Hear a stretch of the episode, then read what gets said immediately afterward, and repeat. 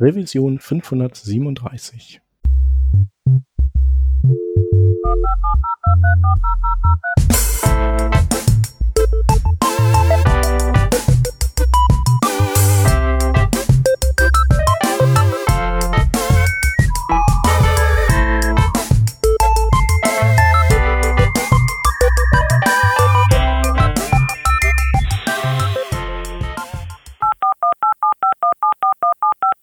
Diese Revision von Working Draft wird euch präsentiert von Hörerinnen und Hörern wie euch. Auf patreon.com slash workingdraft könnt ihr uns ein paar Euro in den Hut werfen. Aus euren Beiträgen und unseren gelegentlichen Werbeeinnahmen bezahlen wir allerlei teure Softwareabos und das Honorar unserer Audioproducerin. Wenn ihr euch auch beteiligen wollt, könnt ihr das unter patreon.com slash workingdraft sehr gerne machen. Wir danken euch tausendfach für die Unterstützung und fürs weitere Zuhören. Wir sind heute zu viert. Aus dem Team hätten wir da einmal die Vanessa. Hallo. Ich bin der Shep und das bedeutet, dass wir zwei Gäste haben diesmal. Erste Gästin ist die Ramona. Hallo Ramona. Hallo, freut mich, dass ich da sein darf. Ja, danke, dass du da bist. Und unser zweiter Gast ist der Tobi. Hallo Tobi. Hallo zusammen. Genau, Tobi, du warst schon mal da in der Revision 508, nee, 458, so. Mhm. Das heißt, theoretisch könnten dich die Hörer schon kennen, aber ich würde sagen, stellt euch doch trotzdem beide nochmal vor und vielleicht fangen wir mit Ramona an. Gerne, gerne. Also, wie gesagt, freut mich da zu sein. Ich bin Ramona. Ich arbeite als Frontend-Entwicklerin bei Shopware. Habe aber auch viel in der QA, ich glaube, waren das drei Jahre, drei, vier Jahre in der QA gearbeitet. Und somit mag ich beides sehr gern, also sowohl die Entwicklung als auch das Testing. Und ja, um diese Art und Weise bin ich zu Cypress gekommen und ja, sogar Ambassadorin geworden. Und ja, das freut mich sehr und ich hoffe, ich kann euch ein bisschen was Schönes zeigen. Ja, cool. Da freuen wir uns drauf. Genau. Tobi, du arbeitest nicht bei Shopware, das weiß ich. Das ist richtig. Ich arbeite bei Adesso. Das ist so eine Beratungsfirma, also die alles machen, ähm, so mehr oder minder. Ähm, und ja, ich habe, ähm, ich bin hier Principal JavaScript Engineer oder Principal Engineer, ne? Also ich kümmere mich hier ganz viel um JavaScript, bringe das hier bei uns nach vorne. Ne? Man muss sich da ja auch austauschen. Und dann haben wir so einen internen Austauschkanal. Ähm, da sind jetzt 1100 Entwickler, Entwicklerinnen drin. Ähm, und da weiß jeder irgendwas immer, wenn man mal stecken bleibt. Äh, das finde ich ganz toll. Ähm, und ja, dann muss ich natürlich auch weniger beantworten. das ist immer ganz gut. Ich habe irgendwann Cypress mal, ich glaube, auf einem Meetup das erste Mal gesehen und dachte, hey, das sieht ja interessant aus. Habe mich damit mehr beschäftigt und immer mehr und ich fand es spaßig und es war toll. Und ähm, ja, habe dann Workshops darüber gemacht und irgendwann wurde ich dann auch hier so ein Ambassador. Und ja, und dadurch hat man dann einfach so ein äh, direkten Kontakt zu dem Team, wird dann ähm, mittlerweile auch immer sehr gut äh, geupdatet über alles, was neu passiert. Und das sind so die Hauptvorteile. Und ich hoffe, irgendwann geht das auch mal wieder mit zum Reisen. Und ich glaube, dann, dann sponsern die auch mal, dass man irgendwo mal zu einem Meetup gehen kann, wenn das Meetup das nicht bezahlen kann. Jo. Ja, cool. Genau, du hast es angedeutet und unsere Hörerinnen und Hörer haben es ja natürlich auch schon im äh, Revisionstitel gelesen. Wir wollen uns heute über Cypress unterhalten, weil es gibt äh, ein paar interessante Neuerungen. Und ich glaube, das letzte Mal, dass wir über Cypress geredet haben, ist schon ein Weilchen her. Die Vanessa hat gar nicht vor so allzu langer Zeit über Cypress auch gesprochen, aber davor das letzte Mal schon lange her. Und ich glaube, das könnte auch mit dir gewesen sein. Wie wollen wir anfangen? Was gibt's, was gibt's äh, Neues aus in der Cypress-Welt? Was habt ihr mitgebracht, Schönes? Vielleicht darf ich einmal kurz so Statistiken einwerfen. Ich habe das nämlich extra mal nachgeguckt. Ne? Also seit der letzten Revision, wo wir darüber geredet haben, gab es 50 neue Releases, falls ich mich jetzt nicht verzählt habe. Äh, also so Minor Releases auch, ne? Ähm, mhm. Und vier Major Releases. Also da ist eine ganze Menge Bits den Datenfluss hinuntergeflossen mhm. und äh, eine Menge Commits in das Git reingeflossen. Ja. Ja, nur wir hatten mehr Commits in der Zeit mit dem Podcast. Ja. ja. Und vielleicht, ähm, ich, ich weiß nicht, vielleicht fangen wir mit dem Component Testing an, weil ihr hattet ja letztes Mal irgendwie schon mal so angedeutet darüber, glaube ich.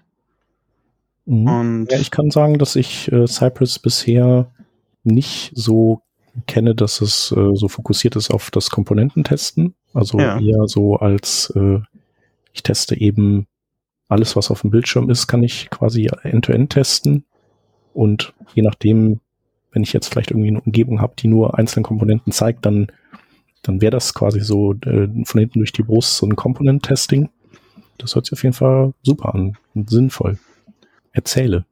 Ja, ähm, Component Testing ähm, ist eigentlich genau das. Ne? Also ich bin dadurch in der Lage, für bestimmte Frameworks eine Komponente zu mounten in in Cypress, ne? also in, in dem Browser, der da von Cypress gestartet wird. Und Cypress kümmert sich um alles rundherum, damit das halt funktioniert. Und dann teste ich aber genauso, wie ich das auch von den End-to-End-Tests mit Cypress kenne. Also ich benutze wirklich die UI, um auf der Komponente rumzuklicken, da Dinge einzugeben, kann dann mit den auch bekannten, also falls man Cypress schon kennt, also mit den bekannten Methodiken meine Applikation testen, die Assertions machen, ne, also wurde das geklickt, ne, ähm, wie viel sind da jetzt aufgelistet an Listenelementen und so weiter. Aber das hört sich so an, als, ähm, also du hast ja gesagt, man kann Komponenten aus bestimmten Frameworks mounten. Das heißt, äh, dafür musste Cypress wahrscheinlich stärker zugeschnitten werden auf ganz bestimmte Frameworks, die man jetzt rausgepickt hat. Ich, ich nehme an, die, die üblichen, die, die Dreifaltigkeit oder vielleicht noch Svelte dazu. Äh, während Cypress ja zuvor eigentlich eher so ein generisches Tool war, das, das man ja quasi mit allem zusammen nutzen konnte, ne? Also abgesehen von diesen Cypress-Attributen, äh, die man jetzt, die wären jetzt spezifisch Cypress-mäßig noch, die man jetzt da drin verteilen kann, aber so von der Grundidee her ist das ja so ein generisches Tool gewesen. Genau. Und tatsächlich hast du richtig erkannt, ähm, äh, im Moment ist Vue und React damit offiziell unterstützt. Ähm, man muss auch noch äh, dazu erwähnen, erstmal Component Testing ist immer noch im Experimental Status. Also die probieren dann noch rum und äh, kann immer noch mal passieren, dass sie was Größeres umbrechen müssen. Ne? Also das ist nicht ganz ausgeschlossen. Ähm, die wollen dann natürlich auf der sicheren Seite sein und sammeln natürlich jetzt ganz viel Feedback ein. Und das, was im Moment zur Verfügung steht, ist für, äh, das Component Testing für React und für Vue, was dann erstmal so out of the box funktioniert. Andere Frameworks, äh, die sind noch auf dem Weg. Ja, also für die beiden gibt es halt Dokumentation, schon wie man das macht und das kann man entsprechend einrichten. Angular zum Beispiel ist noch ein bisschen äh, komplizierter. Ähm, da arbeitet der Jordan äh, im Moment dran, äh, auch äh, Angular da entsprechend Component test testable zu machen. Sagt man das so? Es gab durchaus auch schon Leute, äh, die haben sich schon darum gekümmert, dass man auch Angular Component testen kann. Das geht auch, aber das ist noch längst nicht äh, die Developer Experience, die, die man sich bei Cypress immer vorstellt. Nämlich, ähm, ich werde geführt und ich klicke und dann funktioniert das. Und da ist man dann noch länger nicht. Und das liegt einfach daran, wie, wie Angular strukturiert ist, wie das compiled, wie das äh, sein Webpack-Bild macht und so weiter. Ähm, das ist ein bisschen ja anstrengender, das da einzupflegen. Ähm, aber das ist auf dem Weg und ähm, ich freue mich dann auch schon, ähm, wenn das dann soweit ist, weil ich tatsächlich im Moment viel mit Angular arbeite. Ja, ich glaube, ich erinnere mich dran, dass du, dass du, glaube ich, mehr der Angular-Typ warst, ne? Nee, nee, das ja, lasse ich so auch nicht durchgehen. Ich war immer so also der React-Typ und dann musste ich Angular machen und dann dachte ich, oh, ist ja eigentlich auch wie React, nur in mhm. anderen Schläuchen. Ja, oh, oh, das gibt böse Kommentare. Ja, ja, ich weiß. Sowohl ja, zu, zu meiner Anmerkung als auch zu deiner. Ja, ja, da, weil das wieder äh, zu vereinfacht ist. Ne? Dann ja. kommen die ja Abermenschen. Okay, bevor ich jetzt meine eigentliche Frage stelle, muss ich da auch äh, einbringen, dass es mir mal passiert ist, dass ich ein Bild gepostet hatte. Es war ein privates auf Twitter, hatte jetzt nichts mit Coding zu tun. Und jemand anders hat dann meinen Mann angesprochen, dass er das Bild gesehen hat und ist ja cool. Und dann mein Mann so, hä? Folgst du ihr auf Twitter? Nee, nee, nee, aber die andere, der folge ich, weil der, das da, dadurch habe ich das gesehen, aber der Vanessa kann ich nicht folgen, die macht ja View und ich mache React. Und ich so, wow. Ich so, aber ich bin doch, ich bin doch, ich, ich, war, ich bin bis heute verwirrt, wie ich da darauf hätte reagieren sollen. Ich kann immer noch nicht darauf reagieren, dass man da in so Schubladen reingesteckt wird. Es ist, es ist ja. im Endeffekt, wir machen alle Frontend und es ist nur ein bisschen ein Syntaxunterschied. Ja.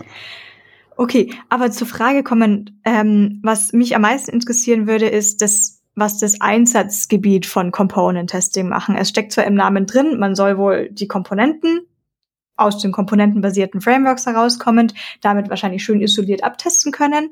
Ähm, aber das habe ich ja davor auch einfach in quasi im Unit-Test-Bereich sozusagen gemacht. Also wozu brauche ich jetzt Cypress Component Testing? Ja, im Endeffekt ist es ja genau so, wie Cypress es ja auch bei den End-to-End-Tests macht. Man hat die Sachen im Browser, man kann sie sehen, man kann sie inspekten. Man kann im Endeffekt Component-Tests schreiben in der Art und Weise, wie man es fast von End-to-End-Testing gewohnt ist. Und gerade wenn man vielleicht aus der Richtung QA kommt, ist das auch ein guter Weg, um, ja, ich sag mal, ein bisschen tieferes Testing zu lernen.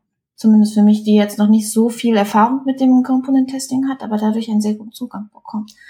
Vielleicht weißt du, da ja noch ein bisschen was genaueres. Ja, eigentlich genauso wie du sagst. Also ähm, ich, ich mache ja, also ich komme ja aus der Entwicklerrichtung und äh, ich habe auch schon ganz viel Jest gemacht. Und Jest ist definitiv ein tolles Tool, was mir mein Leben einfacher gemacht hat. Ähm, nichtsdestotrotz habe ich es aber auch im Alltag immer. Da läuft irgendwie der Test schief und da steht eine Menge plötzlich auf dem Bildschirm und ich weiß gar nicht, was jetzt schiefgelaufen ist. Wie sieht denn jetzt meine Komponente aus in dem Moment? Ne? Ne, ich krieg eventuell den DOM schlechter raus. Ne? Oder ich krieg einen riesen Diff angezeigt und denke mir so, äh, interessant, aber hilft mir nicht weiter. Mhm. Ne? Ähm, und muss ich jetzt wahrscheinlich aufpassen, dass ich von den Jest-Leuten nicht dafür auf den Sack bekomme, weil sie dann vielleicht dann doch nochmal das eine oder andere Tool kennen oder ich das falsch teste. Aber so wie ich das in den meisten Teams kenne, ist das manchmal einfach ein Problem und dann, dann fummelt man da rum. Und in Cypress habe ich halt eine UI. Eine UI, wo ich sehen kann, wie der Test da gerade abläuft. Ich kann dabei zugucken, ich kann da durchsteppen, also kann mir die einzelnen Schritte anschauen, äh, die da passiert sind. Und das gibt mir einfach einen, einen Einblick, den ich als Entwickler gewöhnt bin. Ne? Also wenn ich entwickle, bin ich im Browser, habe da meine Developer-Tools, kann auch mal was inspekten und was nachgucken und kann ich bei den Component-Testern auch. Ja, gerade der Punkt mit den ähm, Developer-Tools würde ich nochmal sehr stark betonen, weil man kann dort alles so einsehen, wie man es von den End-to-End-Tests auch gewöhnt ist. Also wenn man das HTML anschauen will, wenn man Styles modifizieren möchte, Debugging natürlich auch oder auch mit Source Maps arbeiten möchte, das geht halt alles genauso, wie man es halt vom End-to-End-Testing gewöhnt ist und das hat mir teilweise wirklich manchmal den Hals gerettet. Bedeutet es dann auch, dass die Komponente ist ja dann tatsächlich im Browser gemountet, weil ich denke, so der, ähm, ich finde gerade schön, dass, wie du es gesagt hast, für mich war auch Chest vor ein paar Jahren so eine Offenbarung nach allem, was es irgendwie davor äh, gab, weil ich äh, auch mit Chessmine und ähm, Mocker und sowas, aber am rumbasteln war, bis ich einmal mein Setup mal endlich mal korrekt hatte, bis ich mal zum Testschreiben gekommen bin. Und da war Chess schon sehr gut. Aber ich denke, es war immer dieser kleine Knackpunkt, dass es halt nicht im Browser läuft. Und ich erinnere mich oder was ich halt auch ähm, jetzt erst kürzlich noch gemacht hatte, irgendwie sowas wie Window Location oder Console Error, ähm, dass ich ja auch explizit abtesten wollte in der Sekunde, mir dann irgendwie merkwürdig mocken musste. Und da gab's Gott sei Dank jetzt mittlerweile gleich aus Stack Overflow immer gleich die erste Antwort war gut zum Kopieren. Das lag jetzt aber glücklicherweise darin, dass ich wahrscheinlich Standardprobleme hatte. Aber das heißt, wenn ich jetzt einen Component-Test mit Cypress ausführe, erscheint mir auch der Browser, den kann ich sehen, der testet ganz schnell durch. Und genau, ist es dann genau. auch so, dass es nur auf den Button klickt, wenn auch der Button wirklich da ist und nicht zum Beispiel wie mit ähm, Visibility Hitten unsichtbar gemacht wurde? Richtig, das ist so. Ähm, vielleicht auch nochmal die Abgrenzung, ne? Auch so zur, ich sag jetzt mal, Ehrenrettung von Jest, ne? Also wofür die Component-Tester nicht so gut sind, ist, wenn ich gar keine UI habe. Ne? Weil plötzlich kann ich mit Cypress nirgendwo draufklicken. Das ist eventuell doof. Wenn ich UI-Komponenten habe, ne? also die wirklich, also ich nenne das immer UI-Komponenten, ne? also diese Presentational Components, die irgendwas darstellen. Ähm, und dann hat man ja meist noch irgendwelche anderen Komponenten, die so ein bisschen die Page orchestrieren ne? zusammen und ganz viel Logik haben und eigentlich kaum UI, außer vielleicht Manchmal machen die noch ein bisschen Composition, ne? Aber ist ja auch strittig, ob man das machen sollte, ne? Die orchestrieren halt nur das ganze Zusammenspiel und das ist dann natürlich auch doof mit äh, Cypress Component Testing zu machen. Ne? Ähm, aber ansonsten habe ich einfach die von, von Cypress übliche Developer Experience. Also das ist wirklich meist installieren und starten und ich werde dann ähm, in dem Fall von Component Tests mit einem Assistenten da durchgeführt, um das halt für mein Pro Projekt einzurichten. Und dann kann ich dann auch auswählen, ne? ich habe jetzt irgendwie äh, React oder ich habe jetzt hier mit Create React App oder ich habe mit äh, Vite und äh, äh sorry, ich habe View und ähm, noch ein paar andere Optionen. Ich habe die gerade nicht alle im Kopf und kann dann auch meinen Bundler noch, noch mal aussuchen. Das ist dann entweder Webpack oder Vite. Und auch da versucht Cypress schon anhand der Projektkonfiguration das auch automatisch zu erkennen ähm, und fragt dann eigentlich nur, wenn es das nicht kann oder wenn es sich nicht sicher ist. Und das finde ich halt toll, gerade weil du das angesprochen hattest mit der Einrichtung. Ne? Das ist jetzt bei, bei, bei Cypress relativ gut, aber auch nicht perfekt. Ne? Also da kannst du auch irgendwie, wenn du den Standardpfad vielleicht mal ein bisschen verlassen hast oder so, ähm, da kann es auch mal Probleme geben. Ne? Also das will ich jetzt hier gar nicht äh, verleugnen. Ähm, aber äh, die Standard-Experience ist meist sehr einfach. Das gilt auch ganz allgemein für die Migration, wenn man von einer älteren Cypress-Version kommt. Also ich habe das für die Vorbereitung einmal für meinen Blog gemacht. Da gibt es einen Wizard, der einem hilft. War jetzt in dem Fall nur End-to-End-Testing. Ich kann mir aber auch vorstellen, dass es für Component-Testing vielleicht ähnlich sein wird oder dann quasi durchgeschaut und alle Änderungen mit dir mit migriert werden. Tobi, du hattest es vorhin so schön beschrieben, wie das Migrieren war. Ich hoffe, du weißt es noch. Ich habe es nicht mehr auswendig, aber Im Endeffekt braucht man sich gar nicht so viele Sorgen machen. Das fand ich überraschend tatsächlich. Ja, ich, ich, ich hatte irgendwann vorher mal zu Ramona gesagt, ja, ähm, ich habe mich aufs Migrieren vorbereitet, ne? Also den Bauarbeiterhelm aufgesetzt, die Schutzbrille, die Handschuhe angezogen, ne? die Schutzweste, habe mich da hingesetzt, so, jetzt muss ich migrieren. Und ja, Cypress hat das mal automatisch gemacht. Ich brauchte nichts mehr tun. Habe ich mich umsonst umgezogen. Ja, ist doch auch mal eine schöne Überraschung, oder? Ich kenne es andersrum. Deswegen. Sehr schön. Genau mit dem Schlimmsten rechnen und dann positiv überrascht werden, das, das finden wir alle gut. Ja, cool. Das hört sich auf jeden Fall gut an mit dem Component Testing. Ähm, genau, und äh, ansonsten gibt es jetzt keine, keine äh, Ver Verwebungen mit äh, Storybook oder irgendwie anderen Dingen, die was mit Komponenten am Hut haben. Das, äh, also, oder haben nichts miteinander zu tun. So, ne? Nein, aber, aber, muss man sagen, also es gibt ganz viele Leute, die benutzen halt ähm, oder haben bisher schon Cypress immer mit Storybook zusammen verwendet, um nämlich tatsächlich ihre UI-Library da, damit abzutesten. Die haben dann halt die Stories genommen ne, oder Stories geschrieben dafür. Äh, das kann ich nach, nach wie vor auch immer noch gut machen. Ne? Ich muss jetzt nicht unbedingt, äh, wenn ich jetzt irgendwie ähm, vieles halt schon irgendwie in Storybook gebaut habe und da abteste, dann muss ich das jetzt nicht unbedingt adaptieren. Ne? Ähm, ist nur eine weitere Möglichkeit, die ich neben anderen habe, ähm, die mir ermöglicht, wenn ich schon End-to-End-Testing mit Cypress mache, vielleicht einfach weniger äh, Tools zu lernen, ne? eine kleinere Lernkurve zu haben das hilft mir dann, äh, wenn ich sowas wie Storybooks oder äh, mit äh, den Stories und so dann schon benutze und das teste, dann auch ruhig weitermachen. Ne? Aber das ist keine Integration davon, das ist einfach ähm, alleinstehend, diese Component-Tests. Ähm, und ich habe dann so einen, so einen Mount-Befehl, in der mir dann da als Command zur Verfügung gestellt wird, über den das alles läuft. Und ja, ansonsten hat das nichts mit irgendwie Storybook oder Jest oder ähnlichem zu tun. Ja, alright. So, was, äh, was gibt's noch Gutes? Also, ähm, du oder ihr habt hier das Stichwort Cypress Studio äh, auch mal hier in die Notizen geworfen.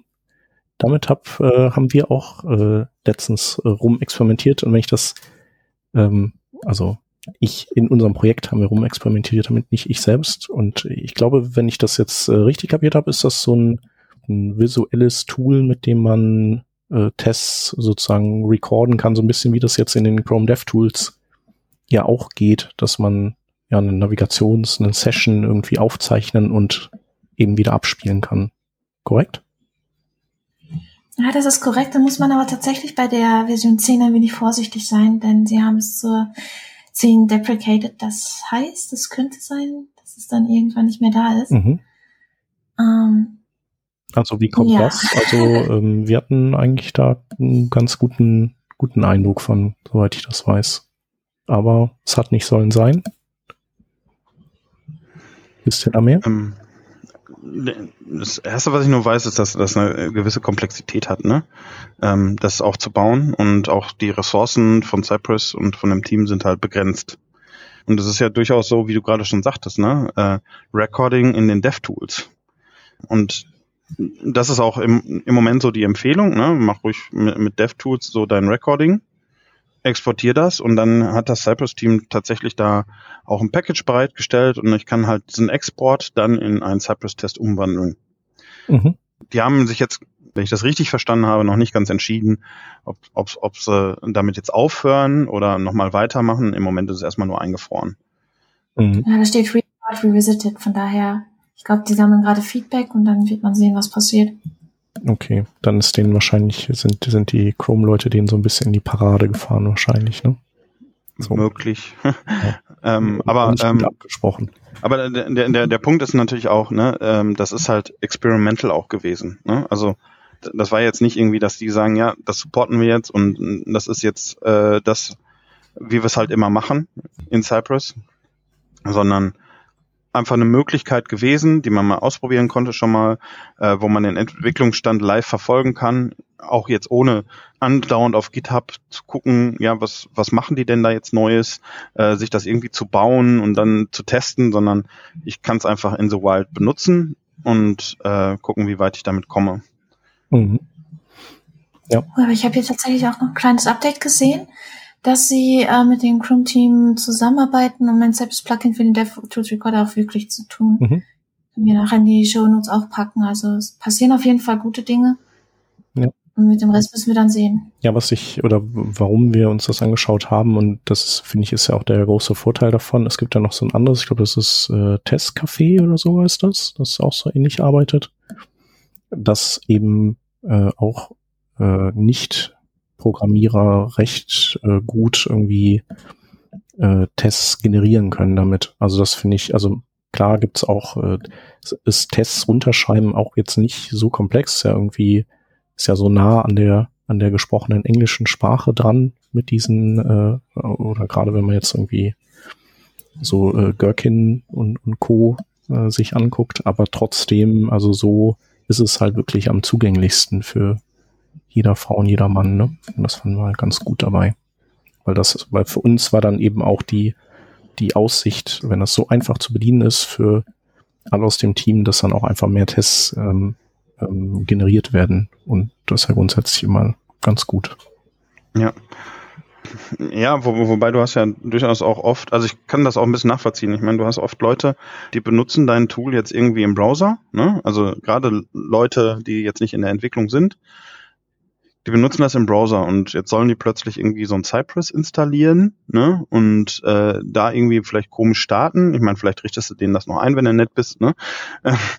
und mhm. dann müssen sie das starten, dann gibt es immer Probleme, ne? dann musst du das supporten und, und so weiter. Warum also nicht dahin gehen, ne? wo es passiert, ne? nämlich im normalen Browser? Ähm, und die DevTools, die kann jeder durchaus öffnen. Also ich habe schon beliebige POs und andere Menschen äh, in einem Projekt äh, gesehen, die dann die DevTools mal benutzt haben. Den, den konnte man sagen, ja, klick hier, klick da. Und dann sind die damit klargekommen. Und deshalb finde ich das ganz okay, ne, auch das da drin zu machen. Ich glaube, das hat noch nicht die beste User Experience, aber wenn das zureichend ist, warum nicht? Und vielleicht wird das ja auch immer noch besser, das Tool, gerade wenn, wenn da Zusammenarbeit besteht ähm, um halt solche Sachen wie die Assertions, ne? Ich konnte ja im Studio, kann ich irgendwo draufklicken und sagen, ja, ich möchte jetzt hier asserten, da ist das und das drin, ne? Oder das hat die und die Eigenschaft. Da habe ich gerade nicht mehr im Kopf, wie das bei den äh, DevTools war, was ich da an Assertions machen kann. Äh, hätte ich mir vielleicht vorher nochmal angucken Ich weiß müssen. gar nicht, ob man da Assertions machen kann. Ich glaube, da kann man wirklich nur, ich weiß es aber nicht mehr. Ich, ich meine, ich hätte das irgendwie so, dass du wirklich nur Sessions aufzeichnen kannst und eben wieder abspielen kannst. Aber ja, sonst muss ich gleich mal gucken. Ich habe ja einen Browser da. Könntest du machen, wenn du die Kapazität hast neben dem Podcast und wenn du es auch noch schaffst, unsere, unsere Podcast Web-App nicht dabei wegzuschießen, dann äh, gerne. Ja. Und zum Risiko. Was meinst du, Ich sagte nur Mut zum Risiko. Oder Richtig. Hashtag no pressure. Also liebe Hörerinnen und Hörer, wenn wir gleich eine kurze Unterbrechung haben, dann wisst ihr Bescheid. Dann war, ist der Tobias zu weit gegangen. In der Zwischenzeit kann ich ja Ramona noch äh, eine Sache fragen. Wo wir, ich würde nämlich gerne jetzt nochmal auf das Thema zurückkommen, Storybook, und würde dich da so ein bisschen nach deiner Einschätzung fragen wollen. Shep hat ja gerade gefragt, ob Storybook Cypress irgendwie miteinander verknüpft ist. Und Tobi meinte dann, ähm, es wird halt gerne so verwendet, dass wenn man eh schon Storybook hat, dann kann man ja Cypress über Storybook Repo laufen lassen und dort testen. Und ich habe jetzt einen Gedanken. Wenn ich jetzt Cypress Component Testing mache und du meinst, der läuft ja im Browser ab, das sehe ich ja dann auch als Mensch visuell. Kann ich Genau. theoretisch, so ganz theoretisch, könnte ich mir Storybook sparen, wenn ich stattdessen meine Komponente in allen Varianten, sage ich mal, die typ, den typischen Button, disabled, primary, secondary, rounded corners, eckige Corners, sonstiges, äh, zwei, zwei, zweizeilig etc., was man alles für 1000 Props auf so einem Button drauf hat. Und wenn ich das dann quasi auch alles auf Video habe, könnte ich mir eventuell Storybook sparen und sagen, okay, mein Cypress Component Test, meine Aufzeichnung kann ich ja auch irgendwo ablegen und zur Verfügung stellen. Das ist dann vielleicht nicht interaktiv. Vielleicht kriege ich es ja sogar interaktiv hin, dass ich irgendjemand anders Cypress ausführen lasse ähm, aus dem Design- und Produktdepartment und sage, die Varianten haben wir, was, was braucht ihr denn? Was wollt ihr denn? Mm, Das ist eine gute Frage und ich weiß nicht, ob ich sie gut beantworten kann, weil ich tatsächlich mit Storybook nicht viel Erfahrung habe, also gerne ähm, reingreifen und so weiter. Ich glaube, es kommt sehr auf den Anwendungsfall an, also wo man genau Storybook verwendet und wie tief man ins Detail geht, wie das mit der, ich sag mal, Performance ausgeht und welche Features man auch gerade im Cypress-Bereich nutzt. Also ich bin zum Beispiel gerade mit den Videos persönlich immer relativ vorsichtig, gerade weil sie ein bisschen Last auf die Pipelines bringen, zumindest in unserem Punkt. Das heißt, ich würde es immer gut abwägen. Ich würde jetzt nicht unbedingt sagen, dass es äh, Storybook komplett ähm, obsolet macht. Es ist einfach eine Sache der Betrachtungsweise. Aber wie gesagt, ich bin nicht tief genug in Storybook drin, um es komplett zu beurteilen. Ich weiß nicht, Tobi, vielleicht hast du da mehr Erfahrung als ich, aber Mhm. ja, jedes Lieblingsantwort, äh, es kommt drauf an. Ja, also ich, also ersetzen glaube ich auch nicht, ähm, weil ähm, Storybook ist ja immer noch ähm, eine Möglichkeit, um meine UI-Library äh, anderen zu präsentieren und zu dokumentieren. Ne? Da geht's ja gar nicht primär um das Testen. Ne? Also da, Ja. da ziehen Ja. auch Testing-Features gerade ein, aber das ist nicht der primäre oder das ist nicht der der USP, mit dem die angetreten sind. Ne? USP muss ich erklären, wahrscheinlich, ne? Unique Selling Point. Ja, Das, ja. das können Leute googeln, aber USP alleine nicht. Ähm, also äh, ich will damit dokumentieren, ich will das Leuten zugänglich machen, ich will eine Übersicht über meine Komponenten bieten, ich möchte bestimmte Zustände in einem präsentablen Format haben und nicht in einem Testformat. Ähm, ich glaube, das, das, das ersetzt nicht Storybook. Was es ersetzen kann, ist, dass ich, äh, wenn ich Storybook dafür verwende, äh, mir meine Component-Tests zu, zu, zu bauen. Ne? Ähm, das könnte ich mir vorstellen. Aber auch da, und äh, das will ich hier nicht unerwähnt lassen, Storybook hat da auch eine äh, solche Play-Functions, die habe ich mir selber noch nicht angeguckt, ne? ähm, sondern nur Screenshots und mal so einen Blogbeitrag gelesen. Das sah auch ganz spannend aus. Ne? Was meint ihr denn generell zu generierten Tests? Also würdet ihr solchen generierten Tests direkt vertrauen? Meint ihr, es erfordert viel Nacharbeit, damit sie so genau und vor allem so stabil werden, wie man sie brauchen könnte? Oder, weiß nicht, gerade auch was Play angeht. Äh, Da ich jetzt gar keine Ahnung von Storybook Play habe, kannst du den Begriff generierte Tests nochmal genau erklären, was du damit meinst? Ach, generell, dass man, weil wir ja vorhin auch schon kurz drüber geredet hatten und ich kam noch nicht dazwischen, ähm, dass man die Tests nicht mehr aus Code schreibt, sondern sei es über Klicks, sei es über Play-Funktionalität, sei es über alles andere Low-Code halt quasi zusammenstellen lässt. In meiner Erfahrung bin ich da immer ein bisschen skeptisch, weil ich immer das Gefühl habe, okay, die Detektoren werden vielleicht nicht genau genug oder die Assertions sind nicht stabil genug. Ich wollte einfach eure Meinung hören. Vielleicht kann man da ja ein bisschen drüber nachdenken. Den Gedanken dahinter finde ich schon extrem spannend. Das heißt, ich blicke auf meinen Browser und klicke jetzt auf einen Button und es wird Code automatisch geschrieben, Buttonklick.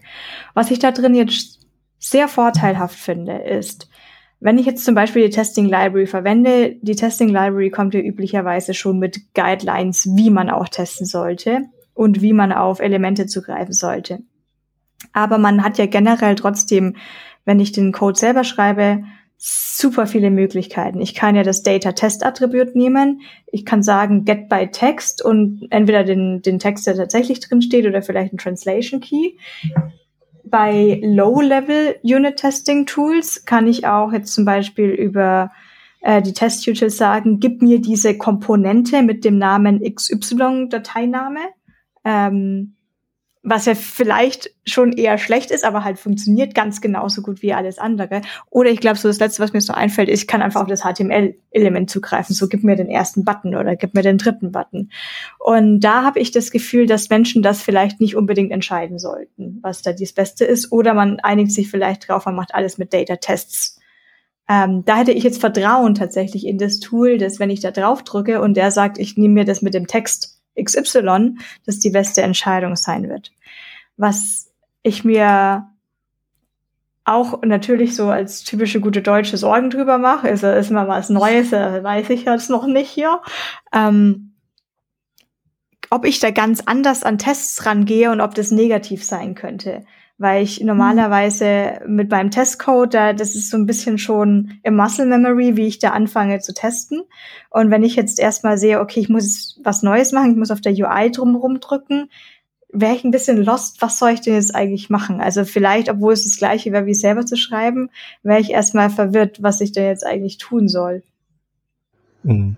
Also ich denke auch, ich glaube also, äh, Leute, die coden können, sind schon schneller als, also das ist ja auch in anderen Bereichen so, also sag mal, wenn man jetzt zum Beispiel in Photoshop arbeitet und die ganzen Shortcuts drin hat, dann ist man ja immer schneller, als wenn man die Maus erst auf die entsprechenden Aktionsknöpfe bewegen muss.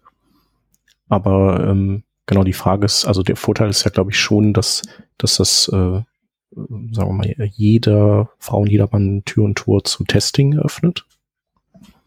Und was Ramona sagt, ist natürlich schon äh, ein Problem, wenn man äh, Komponenten hat, die zum Beispiel für das äh, CSS-Kapseln äh, die Klassen ständig neu generieren und auswürfeln und dann ein, ein Test, der eben gerade aufgezeichnet wurde, dann schon beim nächsten, nach dem nächsten Bildprozess nicht mehr, nicht mehr läuft und man dann in so eine Falle tappt. Ähm, da wäre natürlich die Frage, ob so Tools schlau genug sind, eben äh, andere Selektoren zu bevorzugen gegenüber Klassennamen, weil das, äh, das Problem hat man ja meistens eher da. Ähm, ja. Und ich weiß auch nicht, wie die Chrome DevTools das machen.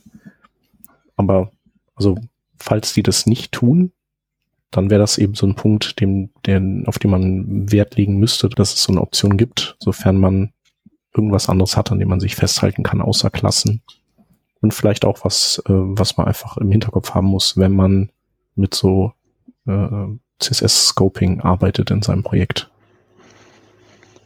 Also, also. zurückzukommen auf Ramonas konkrete Frage. Vertrauen hätte ich schon. Also ich würde vertrauen, dass es keine CSS-Klassen verwendet, sondern irgendwie anders auf das Element zugreift. Ich mache mir nur eher, weil ich halt gar keine Erfahrung damit habe, die Sorge dann drüber, ähm, wenn ich jetzt Code selber schreibe, dann ist, dann kann ich ja damit auch programmatisch Sachen machen, wie dann kann ich mir mit Faker.js irgendwie hier Listen generieren und sage dann, okay, und jetzt wähle mal davon das letzte Listenelement aus. Wie soll ich das denn visuell machen? Wie soll ich denn sagen, hier soll eine random Liste erscheinen und ich wähle das letzte aus, weil dann noch ein Voucher-Code erscheint. Wie soll ich denn auf das letzte klicken? Was ist, wenn das letzte nicht mehr das letzte ist? Das sind so meine Gedanken dazu, aber ich habe es halt auch einfach noch nicht ausprobiert. Ja, ähm, ich habe ich habe ganz viel ähm, Informationen und ich habe ganz viele Themen, die gerade aufgepoppt sind. Und ähm, wenn wir die alle besprechen, könnt ihr, glaube ich, schon mal euren Leuten Bescheid geben. Äh, es wird heute länger. Dann geht's los, ich mache mir einen Zopf. Wunderbar. Kampffrisur. Kampffrisur. Ähm, also bei so automatischen aufnehmenden Testtools.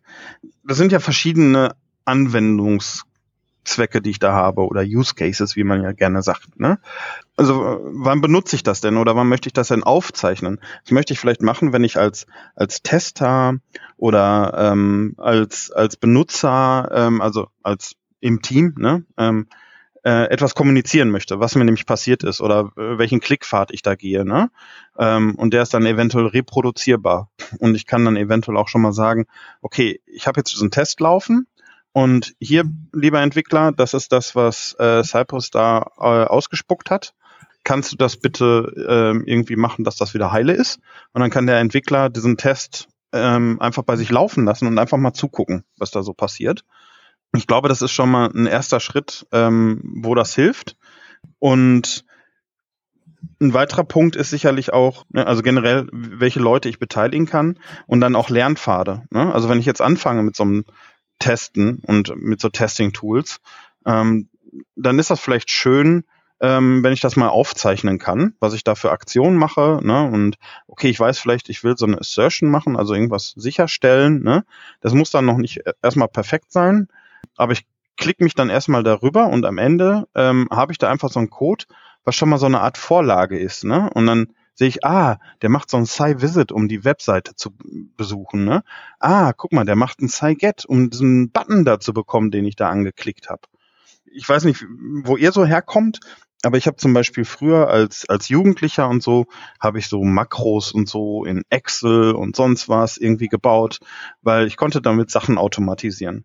Und diese Makros habe ich, also ich habe gar keine Ahnung gehabt, wie man programmiert und ich wusste nicht, wie man äh, die Doku richtig liest dafür. Das war für mich alles zu viel und böhmische Dörfer und komplex. Ähm, ich habe mich dann aber dahingesetzt und da war so ein Button Makro aufnehmen. Dann habe ich das gemacht und habe irgendwelche Aktionen da drin gemacht und danach konnte ich die wieder abspielen und danach konnte ich mir auch den Code davon angucken. Und das waren so, so, so Schritte, die mir echt geholfen haben, das einfach zu verstehen, was da passiert. Ich glaube, das darf man auch nicht vernachlässigen. Und diese ganzen, ich habe ja auch versprochen, ich habe auch Informationen. Ne? Ähm, diese Tools, die, die bieten die Möglichkeit durchaus, dass man sagen kann, ja, hier halte ich mal an Data Test ID fest, ne? Oder Data irgendwas, was auch immer ich da gerne hätte. Es gibt so Leute, die machen dann Data minus E2E oder was immer sie für ihren Fall da jetzt gerade brauchen. Äh, das kann man da angeben und das sind dann Elemente, die durch diesen Recorder priorisiert werden, ne? also in, in, in diesem Baum. Ähm, wenn der rein mit ähm, solchen Elementen, also nur Elemente, die Data Test ID haben, ähm, zu diesem Element kommt, dann lässt er die Sachen dazwischen in der Regel weg. Also ich habe das jetzt nicht in jedem Case ausprobiert, ne? aber ähm, der Code wird schon mal besser. Ähm, und ich kann das halt nach, an meinem Projekt anpassen.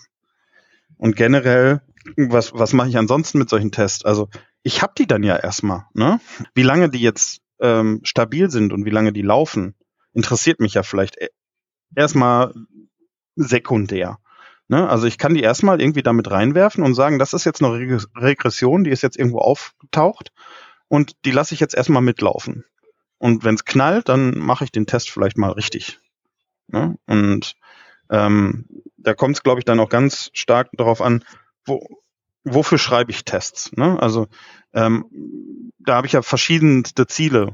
Ähm, als Softwareentwickler schreibe ich ähm, andere Tests als jetzt Tester, Testerinnen Tests schreiben. Mit ganz anderen Boundaries, sag ich mal, oder die, die testen viel mehr Schritte durch, ähm, machen auch alle Edge Cases und ich mache eher den Happy Case vielleicht als Entwickler, Entwicklerin. Ne? Am Ende des Tages ist es dann aber so, dass dieser generierte Test mir erstmal ein bisschen hilft. Ähm, aber irgendwann muss ich daran und ich muss den mal ein bisschen aufräumen und sauber machen, weil letztendlich kann ich nur als Entwickler den, den besten Testcode dann schreiben weil nur ich weiß die Zusammenhänge äh, oder ich kenne die Zusammenhänge halt besser. Ich kann besser beurteilen, okay, wie, wie kann sich so eine Anwendung später verändern? Ne? Ähm, wie hängen die Komponenten zusammen? Was ist davon eine Komponente? Ne? Woran kann ich mich am besten festhalten? Und das erlaubt mir dann ja irgendwann zu sagen, wenn ich, je nachdem, wie ich die gestaltet habe, ich nehme eventuell ein anderes Frontend-Framework ne, und reimplementiere meine Anwendung nochmal, aber habe ich die Tests richtig aufgebaut, dann kann ich die Tests sogar noch über das neue Framework laufen lassen. Ne? Kommt darauf an, woran man sich festhält, woran man sich orientiert hat. Ich, ich glaube, das ist nicht so, so eine Schwarz-Weiß-Welt im Testing, sondern immer so flüssig, ne? Und viele verschiedene Interessen. Sorry für den langen Monolog. Nee, ich denke, da war es ein perfektes Plädoyer dafür tatsächlich und macht mich dann auch nicht mehr so streng. Tatsächlich. Wir sind ja über Storybook Play da drauf gekommen. Ähm, jetzt mal runtergebrochen. Ist jetzt, ist, gibt's, hat Cypress generierte Tests oder haben wir jetzt nur pauschal darüber gesprochen? Sie waren ja da, sie, also das ah, Cypress Studio das war ja, ja, quasi ja. dafür. Oh ja. Hoffen wir mal oder schauen wir mal, wie das weitergeht. Jo. Okay. Aber das war ja auch jetzt auch nicht das letzte spannende Feature. Ähm, was nee, es nee. gibt. Ich habe so ein bisschen Angst, dass wir eure Zuhörer oder die Zuhörer langweilen. Ach Quatsch. Also wir haben, also ich bin ja nicht so tief im Testing drin, aber ich sehe ja hier noch ein paar Stichwörter, die, die sogar ich, wo ich sogar ich weiß, wie cool das ist. Ich weiß nicht, welches du dir da rauspicken willst. Ich lese es hier Multidomain-Testing. Ich glaube, das ja. ist nicht geil, oder? Oh ja, also das hat mir tatsächlich ja. ein bisschen gerettet, weil in dem ähm, Kontext Online-Shop hat man ja meist nicht nur Vorkasse als Bezahlart und da kommen meist ja auch ähm, ja Drittanbieter dazu, die dann ihre eigene Schnittstelle, sag ich mal, haben, die dann auch so einen Wechsel auf eine andere Domain erfordern. Und das ging eine ganze Weile bei Cypress nicht was mich dann auch vor Probleme gestellt hat, vor allem im End-to-End-Testing. Also im Endeffekt musste man mocken, was meiner Meinung nach nichts in End-to-End-Testing, wo man ja nah am mhm. User sein sollte, ähm, hat. Das wurde, ich glaube, das war, das Thema wurde in den 9.6.0 war das, glaube ich, von der Version her angegangen. Ist, soweit ich weiß, ist es zwar immer noch Experimente, ähm, aber es ist jetzt möglich über den Command Origin, heißt der, um auch auf andere Domains zu wechseln. Das hat bei mir relativ gut funktioniert in dem Anwendungsfall. Und im Endeffekt hilft mir das dann natürlich im Projektgeschäft schon ziemlich ja. weiter. Also das ist schon wirklich cool. Wir hatten auch mal den Marvin Hagemeist äh, hier zu Gast in der Revision 442 und da ging es eben auch genau darum, dass äh, die End-to-End-Testing-Tools, äh, die, die gab zu dem Zeitpunkt zumindest, eben das nicht ermöglicht haben und äh, die in ihrem Projekt es brauchten und äh, genau, die haben dann eine End-to-End-Testing-Lösung sich selber geschrieben, die das, die das konnte. Genau, ja, cool. Ja, das ist ja auch ähm, in, in vielen Projekten ähm, war das vielleicht noch nicht so wichtig, ne, auf andere Domains zu gehen, aber das ist halt immer wichtiger geworden. Ne? Halt einerseits halt so Payment-Beispiele, aber auch so Single Sign-On. Ne? Äh, hat sich ja immer mehr verbreitet, ne? Ja. Egal wo ich jetzt bin, ich muss mich meist über irgendeinen OAuth-Provider äh, irgendwie dann anmelden. Da, da gab es eine Antwort, wie ich das mit Cypress mache. Ne? Ähm, entweder durch irgendwelche Plugins oder über äh, Re CyRequest äh, selber den Login durchführen, transparent. Ne? Ähm, aber das ist ja auch super anstrengend. Und ich möchte eventuell auch diesen Login-Flow irgendwie einmal testen. Und das ist genau das, was dieses Multi-Domain-Testing jetzt anfängt aufzubrechen. Ja, auch das noch in Experimental State ja, und es funktioniert noch nicht alles damit. Ne? Ähm, also man, man kann durchaus noch in Schwierigkeiten rennen. Das liegt teilweise auch daran, dass diese, diese Logins auch ähm, natürlich sehr hohe Security-Anforderungen haben. Und die versuchen dann Frames wegzuballern und einzuschränken, was an JavaScript ausgeführt werden darf und so weiter. Und eine Eigenschaft von Cypress ist ja durchaus, dass das im Browser läuft. Ne? Dadurch kommt es an ganz viele Dinge ran, wo andere Testing-Tools nicht so einfach drankommen. Ähm, aber auf der anderen Seite ähm, gibt es dann auch mal Limitierungen. Ne? Also da guckt äh, das Team von Cypress durchaus, wie, wie bekämpfen sie die, die Probleme, die sie dadurch bekommen.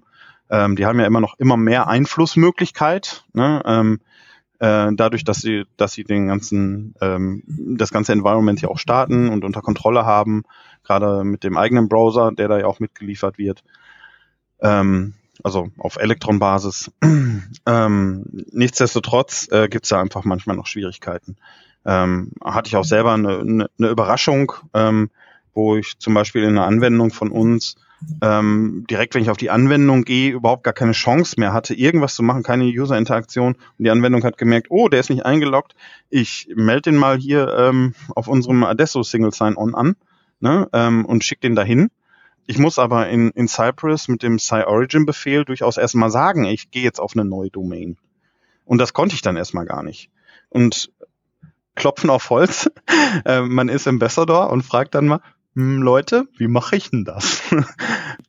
Turns out, gibt eine Möglichkeit, ne? Also ich kann halt diese Origin dann starten oder sei Origin aufrufen und innerhalb äh, des Origin-Blocks, ne, also ich, wo ich in der anderen Domäne quasi unterwegs bin, besuche ich die erste Domäne. Das ist erstmal total unintuitiv.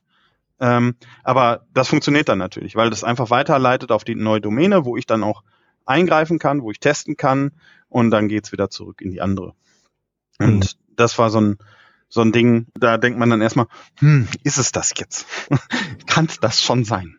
Aber das sind ein paar Dinge, ähm, das experimentiert man halt, da sammelt man Feedback ein, ne, die ganzen Probleme werden gerade eingesammelt und dann wird daran gearbeitet, ne, auch wie man außerhalb dieses Origins da solche Sachen vielleicht schon mal vorbereiten kann, ne, dass Cypress einfach weiß, okay, da wird jetzt gleich erwartetermaßen was passieren und ich werde darauf reagieren. Wie das jetzt aussieht, weiß ich noch nicht, ne, was da kommen wird. Aber das sind auf jeden Fall Dinge, die das Team aktiv angeht, ähm, damit auch möglichst alle Szenarien damit funktionieren. Ja. Ja, ist auf jeden Fall nicht trivial, das irgendwie in den Griff zu kriegen, glaube ich. Also, weil, also sonst hätte es auch nicht so lange gedauert, dass es überhaupt geht, weil das Problem ja, ja. bekannt ist und man da einfach drüber stolpern müsste. Ich, ich, hoffe auch, dass die Entwicklerin, ähm, ich glaube maßgeblich war es eine Entwicklerin, die daran gearbeitet hat, ähm, äh, einen richtig großen Kuchen bekommen hat von ihrem Chef, weil dafür ja. waren massive Umbauten auch, auch nötig, ne? weil Cypress die ganzen Jahre ähm, sich so auf dieses äh, Single Domain eingeschossen hatte und weil das da drauf war. Und dann kann man sich vorstellen, wenn dann irgendwer sagt, ja, wir brauchen das jetzt aber, dass man da richtig ans, ans Eingemachte musste. Und ähm, auf der anderen Seite eröffnet das jetzt halt auch den, den Pfad in die Zukunft. Also ähm, es wird durchaus schon darüber nachgedacht, ja, äh, können wir dann jetzt nicht auch irgendwie New Window und äh, andere Tabs, kriegen wir das dann nicht auch hin? Ne? Was nämlich auch die ganze Zeit nicht ging. Ähm, und das wird dann auch nochmal interessanter. Und äh, das sind alles Dinge, die durch dieses Multi-Domain-Testing kommen. Und ja, da hängt auch dann diese Session API dran. Also das kommt quasi nur zusammen. Ne? Also getrennt mhm. konnten die das nicht machen. Und okay, das ist, äh, ist ja ein weiteres Stichwort äh, aus, aus der Liste, denn das mir wiederum nichts gesagt hat. Äh, genau, vielleicht kannst du das auch dann direkt nochmal so als, äh, oder könnt ihr das als nächstes mal erklären, was es damit auf sich hat mit der Session API? Um, ähm, Im Endeffekt ist es auch wieder Experimente, von daher kann sein, dass da auch wieder ein paar ja, Hiccups noch auftauchen oder so weiter. Aber im Endeffekt kümmert es sich um ja die Session innerhalb des Browsers, also es kann sich um Cookies kümmern, um den Local Storage, bis hin zu einem kompletten Login persistieren zwischen den Tests. Das gab, war halt vorher nicht der Fall. Es war immer alles streng isoliert. Und wenn man über die Session arbeiten möchte, kann man das irgendwo persistieren. Das heißt, man muss sich für jeden Test in der Testsuite, also in der Datei neu anmelden zum Beispiel. Oder mit den, ja, mit den Cookies mitnehmen und ein bisschen managen. Gerade in dem Login-Fall in meinem Alltag kann das sehr, sehr passend sein und sehr viel Zeit sparen. Aber wie gesagt, das ist auch noch experimental. Also das heißt, da muss man auch noch ein bisschen aufpassen, ob es für jeden Fall wirklich funktioniert. Und ja, im Endeffekt vielleicht sogar das ein oder andere Feedback weitergeben. Mhm. Und das heißt, die Session API müsste doch dann auch äh, ohne das Multi-Domain-Testing unbedingt äh, jetzt, das, ohne dass das im Spiel ist, trotzdem äh, gegebenenfalls praktisch sein für diese äh, ja, um, um quasi diese Login-Sachen eben auszuklammern aus Tests, indem man das eben einmal macht und das dann persistiert und dann in Zukunft. Also. Gen ja, ja ein bisschen auf dem richtigen Pfad. Man, man merkt, er ist ja pro unterwegs, sofort erkannt, bevor er das benutzen kann. Ähm, ja, nee, tatsächlich ist das erstmal, also die Session API ist unabhängig von dem äh, Multidomain. Aber das Multidomain ist abhängig von dem Session. Ne? Deshalb kommt Mhm. das gerade zusammen. Ne? Ähm, und es wäre wahrscheinlich echt hart für die, das parallel irgendwie miteinander äh, interagieren zu lassen. Ähm, aber ähm, grundsätzlich auch die Session API ähm, ist halt ganz schön. Ne? Da sage ich einfach irgendwie Size Session, ähm, sag halt, wer, welche Variablen ich da mitgeben will. Üblicherweise ist das Benutzername Passwort oder E-Mail Passwort. Ähm, und das ist quasi mein mein mein Key ne, für für diesen Cache oder ich kann das dafür benutzen. Ähm, und ähm, ich habe dann eine Methode, die ich übergeben kann, die sich um den Login kümmert. Und da habe ich dann ganz normale Cypress-Befehle drin, ähm, weshalb das auch meist reicht, wenn man ja schon so ein Login-Command sich mal geschrieben hat, ähm, einfach Size Session da drum rum zu machen und Username, Passwort da reinzugeben und dann ist man fertig. Ähm, und das Schöne ist aber, äh, dann passiert halt nicht mit jedem Test dieser neue Login, sondern mit diesen gleichen Parametern wird einfach diese Session wieder genommen. Es sei denn, ich sage ihm was anderes. Ja, und ähm, als zweite Funktion kann ich dann noch eine Validate-Funktion übergeben, also womit die Cypress aufrufen kann, um zu gucken, bin ich auch wirklich noch eingeloggt oder bin ich schon weg. Ne? Ähm, aber ansonsten ähm, kann ich einfach Se- Session benutzen, bin weiter eingeloggt und das, was er macht, ist halt alles, was an Cookies da ist, ähm, an, an Session-Informationen von einem User, äh, sich wegzuspeichern. Und das kann ich auch mit mehreren Usern parallel machen. Also ich kann sagen, ähm, hier Size Session äh, Tobi und Size Session ähm, Vanessa. Und dann kann ich auch innerhalb eines Tests sagen, ja, ähm, log dich mal ein hier als Saitobi, äh, äh, als, als Saitobi, als Tobias ähm, und log dich mal ein als Vanessa und dann sage ich ähm, mit Size Session wieder, ja, ich bin jetzt aber der Tobi und mache irgendwelche Aktionen und dann sage ich, ja, jetzt bin ich aber äh, Vanessa und ähm, guck halt nach, ob ich die Posts von Tobi zum Beispiel sehe, die er gemacht hat, Mhm. ja, äh, auf der Seite. Ja, das, ist ja auch super. Ja, oft ein Fall. Cool. Mhm. Und das macht's einfach super einfach. Also super bequem, convenient. Ja. Und äh, das hat noch eine Menge mehr Funktionen, um dann äh, das auch wieder zu löschen, äh, die, die, die Session, die ich dann da gerade laufen habe. Ich glaube, da, da ist es tatsächlich, wenn man dann nochmal auf die Doku guckt, äh, sieht man dann noch das ein oder andere. Mhm. Das wird hier wahrscheinlich jetzt zu weit führen. Ja. Ja, hört sich auf jeden Fall super gut an. Genau. Eine ganz andere Frage aus der Apple-Richtung. Ähm, ich war ja schon heilfroh, als Docker auf dem M1 lief und dann, ich glaube, Node 16, weil ich partout Rosetta nicht installieren wollte. Ich, ich musste doch installieren für irgendwas anderes. Aber ich habe Gerüchte gehört, dass bei Cypress 10 auch Cypress jetzt nativ auf M1 läuft. Ist das wahr? Juhu! Ja, das ist wahr. Also ich glaube, es ist die 10.3, also relativ frisch ist, glaube ich. Lass mich nicht lügen. Es ist sogar gerade erst gekommen. Gerade erst zumindest. Ja, Ende, Ende Juni. Von daher sehr, sehr neu, sehr, sehr schön. Und auch als Mac-User fand ich das extrem toll.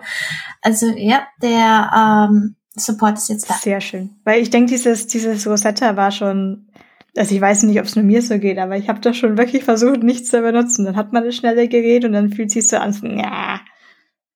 Aber von Performance äh, zu sprechen, nochmal auf einem Punkt, wo wir ungefähr vor guten 40 Minuten drüber gesprochen haben, also alle nochmal zurückspulen. Auch beim Thema Component Testing und Performance und Videos und Pipeline. Ich weiß nicht, ob es da Neuerungen in Cypress 9 oder 10 gab.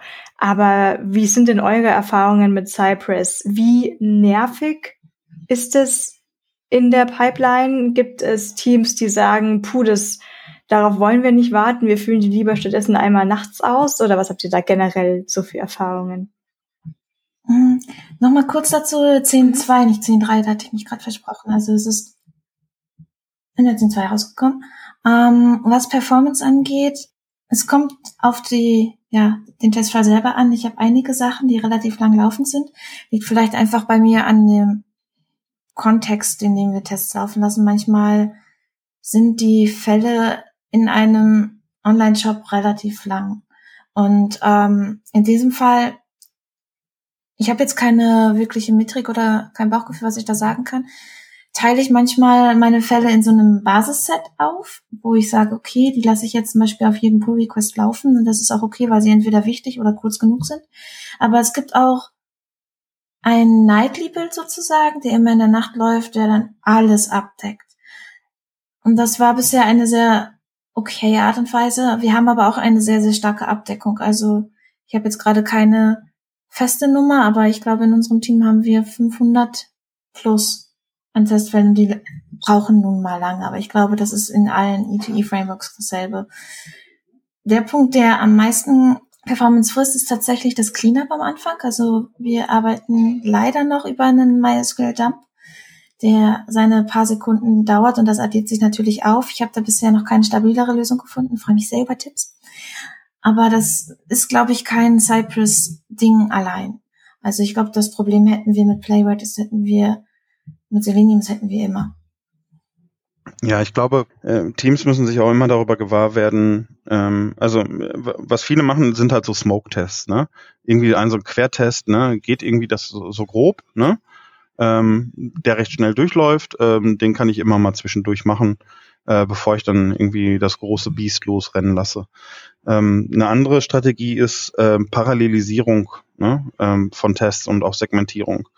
Ähm, ich, ich, kann, wenn ich äh, das Cypress Dashboard benutze, kann ich auch ohne, ne, muss ich halt nur mehr manuell konfigurieren und das ein bisschen anders handeln. Können wir vielleicht mal irgendwann, äh, also Leute können mich gerne fragen, was man dann noch so machen kann oder kommen mal in einen Workshop. Grundsätzlich bricht das halt runter, ne? Cypress Dashboard. Ich kann parallel mehrere Maschinen laufen lassen, die einen Teil der Tests ausführen. Ne? Dafür müssen meine Tests natürlich ordentlich sein, nicht aufeinander aufbauen und solche, äh, solche Geschichten, wie man das sowieso machen sollte. Ne? Also ähm, wirklich, dass ich die atomar ausführen kann. Und dann kann ich halt zum Beispiel vier ähm, Worker laufen lassen, die alle ein Viertel der Tests ausführen. Beim Cypress Dashboard ist das so, dass das Dashboard, das nach jedem Test ähm, den äh, einzelnen Workern, die fragen halt nach und die kriegen dann wieder das, das nächste, was sie machen sollen. Ich kann aber auch so äh, etwas benutzen, das sind zum Beispiel Tags, um meine Tests zu segmentieren. Das heißt, ich, ich kann die irgendwie eingruppieren. Das ist irgendwie, ähm, um jetzt mal in, in so einem Shopware-Beispiel zu bleiben, das ist meine Bestellstrecke. Ne? Das sind meine Tests für die Produktauswahl und so weiter. Und so kann ich meine Tests taggen und ich kann mit, ich, das ist ein Plugin, äh, was, was es da halt gibt, kann ich sagen, ja, jetzt bitte nur die, die Tests für die Bestellstrecke ausführen. Dadurch kann ich natürlich Entwicklern die Möglichkeit geben, zum Beispiel bei so einem Pull-Request oder Merge-Request, je nachdem, ob man GitLab oder GitHub macht, kann ich natürlich Möglichkeiten einräumen, dass die das angeben. Ne? Ähm, oder dass ich das eventuell sogar schon automatisch erkenne, dadurch, welche Dateien geändert wurden oder ähnliche Marker habe. Und dann kann ich sagen, ja, okay, äh, ich habe jetzt irgendwie an der Bestellstrecke gearbeitet, also führe ich auch nur die Bestellstrecke Tests aus. Die laufen dann natürlich wesentlich schneller. Und sobald das dann in den, äh, in den Main Branch gelandet ist, äh, dann laufen halt eventuell alle Tests wieder los. Das sind so verschiedene Strategien. Ja, genauso machen wir es tatsächlich. Genau, mit den Tags machen wir tatsächlich für unser Basisset, um es so zu nennen. Man kann das aber auch, wenn man, ich sag mal, eine sehr, sehr einfache, ich will es jetzt nicht Parallelisierung nennen, aber man könnte auch seine Tests über verschiedene Ordner aufteilen. Wir machen das bei unserer Administrationsoberfläche zum Beispiel über die Menüpunkte. Also das sind die Produkte, das sind die Kunden, das sind die Bestellungen. Und dass man dann für einen Ordner quasi einen Job laufen lässt in der CI. Also das ist eine relativ simple Art und Weise, das vielleicht manuell einzurichten, wenn man jetzt nicht irgendwie einen Load Balancer benutzen will oder sowas. Ja, das sind ja super Tipps. Ich habe mir alles mitgeschrieben. Sehr gut. Was ändert sich denn ähm, generell noch so von ähm, bei äh, im Hinblick auf die letzte Revision? Ähm, du meintest zwar, Tobi, vorher, die Migration, die war ja äh, bequem, aber was ist denn mhm. noch auffällig gewesen? Ja, natürlich, dass ähm, wenn das Component Testing jetzt dazukommt, muss man sich natürlich auch überlegen, okay, wie fühlt es sich für den Entwickler gut an, damit umzugehen? Wie lässt man E2E und Component Testing am besten in einer Lösung? Und das ist dann natürlich relativ selbsterklärend, dass eine neue Projektstruktur hierher muss. Damit, wenn man sich den Migrationsassistent ansieht, sind das auch die Schritte, die als erstes gemacht werden. Wie zum Beispiel hier, guck mal, dein Integration Folder, wo sich vorher die E2E-Tests befunden haben, wird zum E2E-Folder. Somit ist dann für Component Testing der Component Folder, ich glaube, der ist Component. Hoffentlich habe ich das jetzt gerade richtig im Kopf. Aber da wird dann natürlich umbenannt. Gleichzeitig werden ähm, TypeScript oder JavaScript Konfigurationsdateien unterstützt und somit ändert sich dann auch was. Also diese alte Support-Datei, ist eine Index.js, glaube ich, die man hatte, wird dann zu E2E.js und dann kann natürlich entsprechend auch für Component gleich eine Component.js-Datei sein, um Commands einzubinden oder was auch immer man braucht. Wo ich ein bisschen gestolpert bin, ehrlich gesagt, ist, dass die alte Plugin-Datei, wo man vorher externe Plugins, also Cypress-Plugins eingebunden hat, dass die nicht mehr existiert. Das wird nämlich jetzt über die Config-Datei, also diese Cypress.json, die früher da war, abgelöst. Ich habe mir jetzt gerade im Kopf nicht genau gemerkt, wie ähm, die Konfigurations ähm, ah ja, Setup Node Events heißt die Konfigurationsoption, die man dann in der ähm, Config Cypress.js ähm, ausfüllen kann. Aber das sind halt alles Sachen, die waren vorher nicht so. Da nimmt einen der, Integra äh, der Migrationsassistent ähm, sehr gut an die Hand. Bei mir hat's zumindest bei meinem kleinen Projekt ausgereicht. Ich habe es noch nicht bei dem großen Shopware-Projekt ausprobiert, aber ich bin sehr gespannt, ob es genauso wird. Alles Dinge, woran man sich wahrscheinlich ein bisschen umgewöhnen muss, das muss man zugeben. Hm, ja, und statt Cypress JSON, ne, die Cypress Config, die wir jetzt haben. Ähm, ja, genau. Ja, da, ähm, es äh, tut mir auch so ein bisschen weh. Ich mochte die Cypress JSON. Ne? Ich mag JSON-Dateien. Vielleicht der einzige, weiß ich nicht. Aber, ja, ich auch. Ähm, mm -mm. ähm, wenn, wenn, Tools anfangen mit einer Config.js, ähm, äh, dann tendieren manchmal leider Projekte dazu, dass sie da ganz wilde Sachen drin machen ne, und da rumprogrammieren. Ähm, ich bin gespannt, wie das wird, aber ähm, das hat natürlich durchaus ermöglicht, dass da äh, sowas wie die Plugin.js und äh, also den Plugin-Ordner und so dann einfach verschwindet, weil man das da drin machen kann. Ja, also so, weil man da irgendwelche Setup-Schritte drin machen kann. Ja, das macht natürlich total Sinn, was wenn ich jetzt quasi zwei Produkte, würde ich es mal nennen, in Cypress habe, dass man die irgendwie ja für die Developer Experience auch klar separieren muss.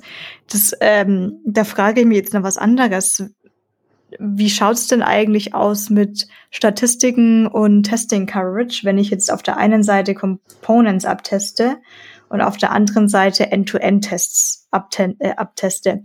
Ist das klar gegrenzt oder verschwimmen dann auch irgendwann die Grenzen für mich als Developer, aber auch in der Statistik? Also zum Beispiel habe ich 100% Components abgetestet, aber null End-to-End-Tests geschrieben. Habe ich dann 50% oder habe ich 0 und 100?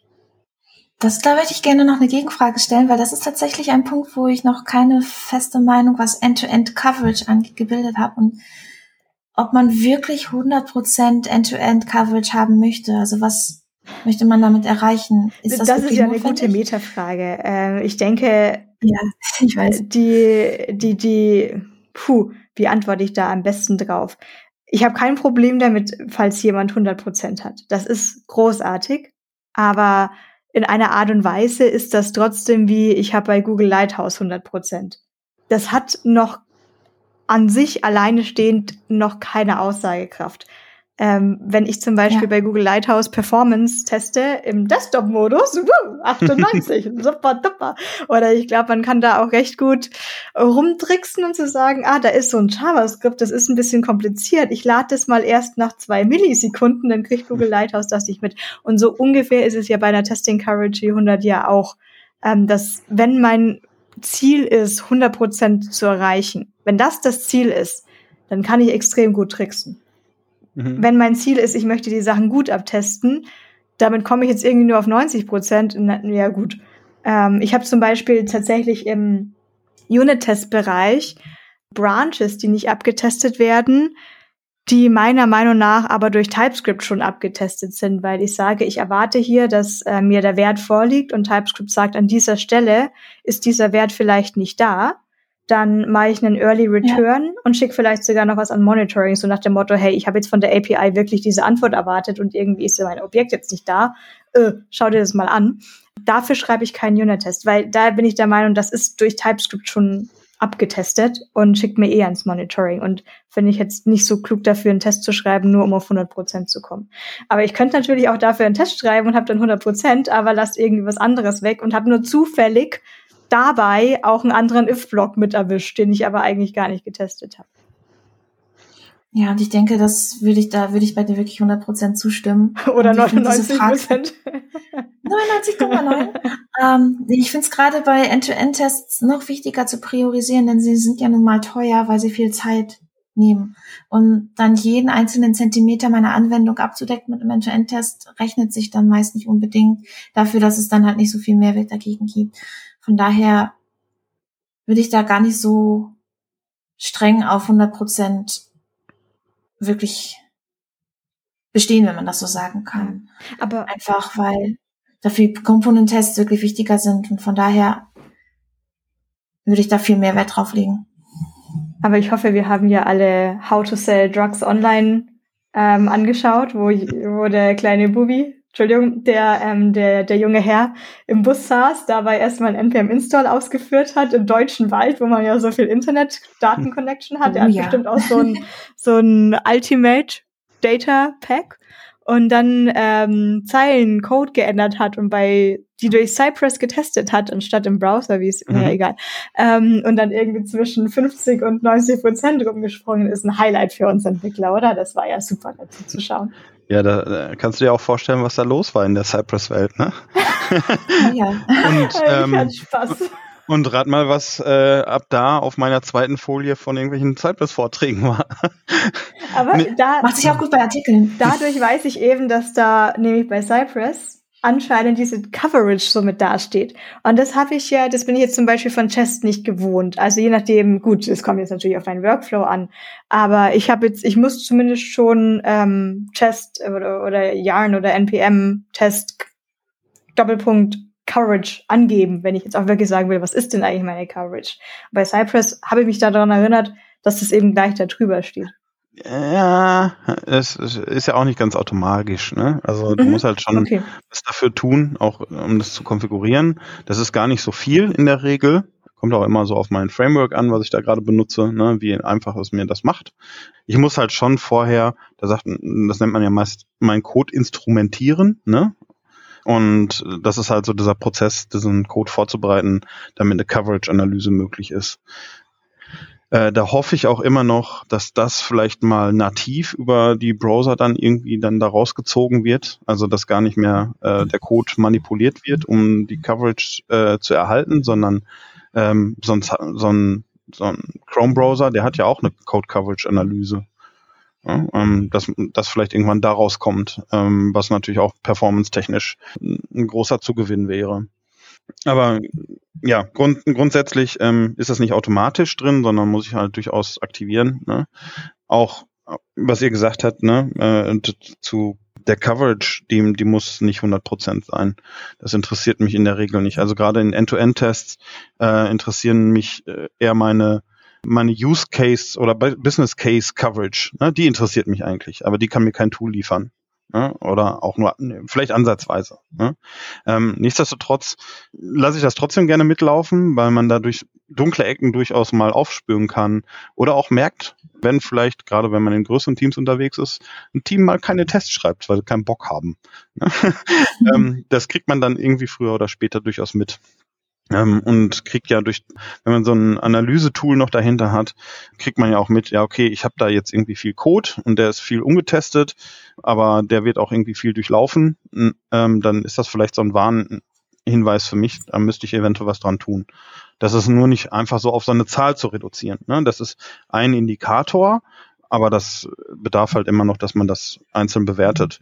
Und ähm, mhm. Wir hatten das auch schon in Projekten, da kann man jetzt sagen, oder jetzt mag mir der eine oder andere mal vorwerfen, dass es geschummelt, ne? Aber wir haben halt Jazz-Tests laufen lassen. Ne? Da hatten wir eine bestimmte Coverage, da hatten wir ähm, neuen Code, der von uns kam, ne? Der war auch gut durchgetestet und alter Code, der da war, war nicht getestet. So, und dazu gab es dann noch Cypress-Tests, ähm, womit wir ähm, die von uns ähm, geschriebenen Module auch getestet haben ähm, der hatte dann auch eine gewisse Coverage. Ne? Und ähm, am Ende haben wir einfach die beiden Coverages auch zusammengerechnet, ne? um einfach mal so eine Gesamtaussage darüber zu haben und äh, stellten dann dabei fest, mehr oder minder sind wir dann doch schon mal so bei 65 Prozent. Ne? Das heißt nicht, dass meine Anwendung komplett okay ist, aber es wird durchaus schon eine Menge an Code durchlaufen äh, durch das Testing und das ist durchaus auch von Wert. Ähm, ja, und ähm, nochmal ganz kurz ähm, wegen dem ähm, äh, wegen dem Test Coverage in einem Tool. Ne? Also ich führe ja auch immer noch die ähm, die Component-Tests und die End-to-End-Tests gesondert aus. Das heißt, ich kann auch gesonderte Coverages daraus erzeugen. Sorry, Ramona? Ich wollte eigentlich genau das Gleiche sagen, tatsächlich. Alles gut, aber falls ihr auch mal eine Handreichung braucht, um zu schauen, okay, wo ist Coverage für E2E e wichtig? Ich stelle mir da immer drei Fragen. Zum einen, wie wahrscheinlich ist es, dass ein Kunde hier einen Fehler sehen wird? Also zielt auf Happy Puff zum Beispiel ab oder Sachen, die häufig verwendet werden vom Kunden, dann ist ein E2E-Test okay. Zweite Frage, wie viel Schaden würde aufkommen, wenn dieser Aspekt bricht? Also um im E-Commerce zu bleiben, Warenkorbprozess, Dinge kaufen, wenn da was kaputt geht, haben wir ein Problem. Also gehe ich da mehr ins Detail. Last but not least, ähm, ist ein Component-Test oder sogar ein sehr, sehr kleiner isolierter Unit-Test besser geeignet, zum Beispiel bei Validierungen und so weiter. Und da könnte man ja, wenn man Cypress verwendet und dort Component-Tests und E2E-Tests in einem Tool hat, sehr, sehr schön einfach das Level runtergehen, eher auf Component gehen, also auf dem Integration-Test-Level bleiben. Weil dort ist man ja immer noch relativ nah am User, aber sie werden schneller.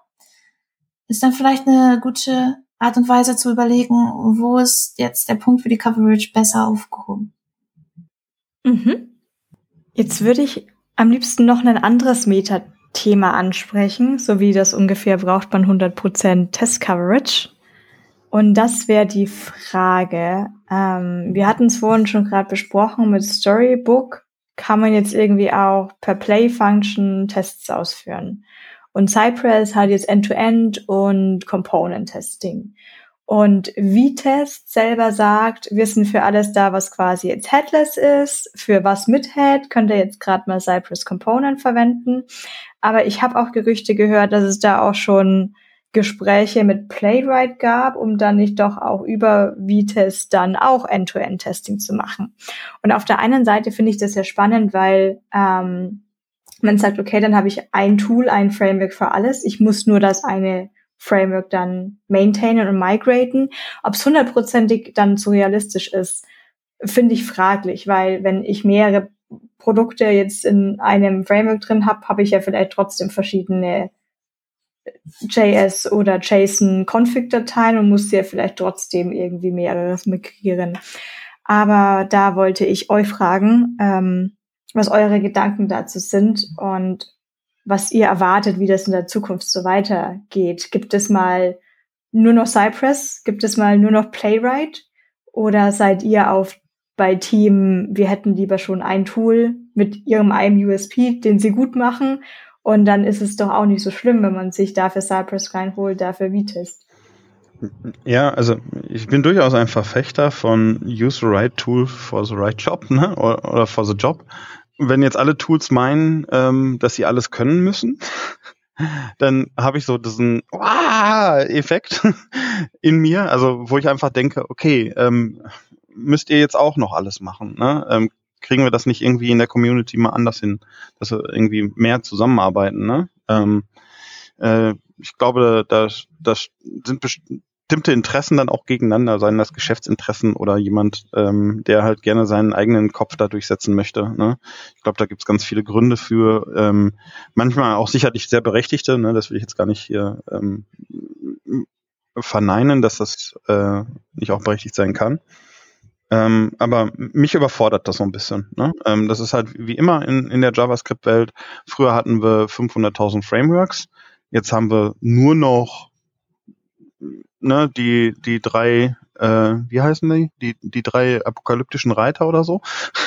ne? Äh, gibt noch ganz viel Interessantes auch daneben, ne? aber im Moment ist das so ein bisschen gesetzt. Äh, reden wir vielleicht noch mal in einem halben Jahr drüber, was dann, wie, wie das dann bei den Frameworks aussieht. Aber ähm, früher hatten wir die Framework Wars, jetzt haben wir irgendwie die Testing Tool Wars oder so. Ne? Ähm, und wer gewinnt und ich finde das schwierig. Ähm, ja, ich bin da ganz ähnlich bei dir. Ähm, Im Endeffekt haben wir ja meist ein Problem, was wir angehen wollen oder einen Anwendungsfall, den wir über Testing abdecken wollen. Und dafür brauchen wir eine Lösung. Und manche Sachen sind besser für diese Lösung geeignet und manche nicht. Und wenn jetzt jedes Tool alles kann, hat das für mich immer, das ist jetzt nur Bauchgefühl, ähm, etwas von einem Kompromiss. Also, dass nicht, dass man versucht, alles so richtig hinzubekommen, aber gar nichts komplett in die Tiefe. Und je nachdem, wie komplex die Probleme werden, die man mit Testing angehen will oder die Anforderungen, die man abdecken möchte, kann einem das auch schnell negative Punkte bringen, weil es dann nicht genau passt oder weil vielleicht ein Aspekt nicht abgedeckt wird und so. Von daher, im Endeffekt wollen wir alle ein Problem lösen und ich weiß nicht, ob man sich darum streiten sollte, dass es jedes kann. Ich weiß, ich hoffe, ihr wisst, worauf ich hinaus will. Keine Ahnung. Fühlt sich irgendwie wackelig an für mich. Ja, es lässt halt manchmal auch einfach Mittelmäßigkeit zurück, ne? Oder ähm, zumindest für die Situation, äh, für den Moment, ne?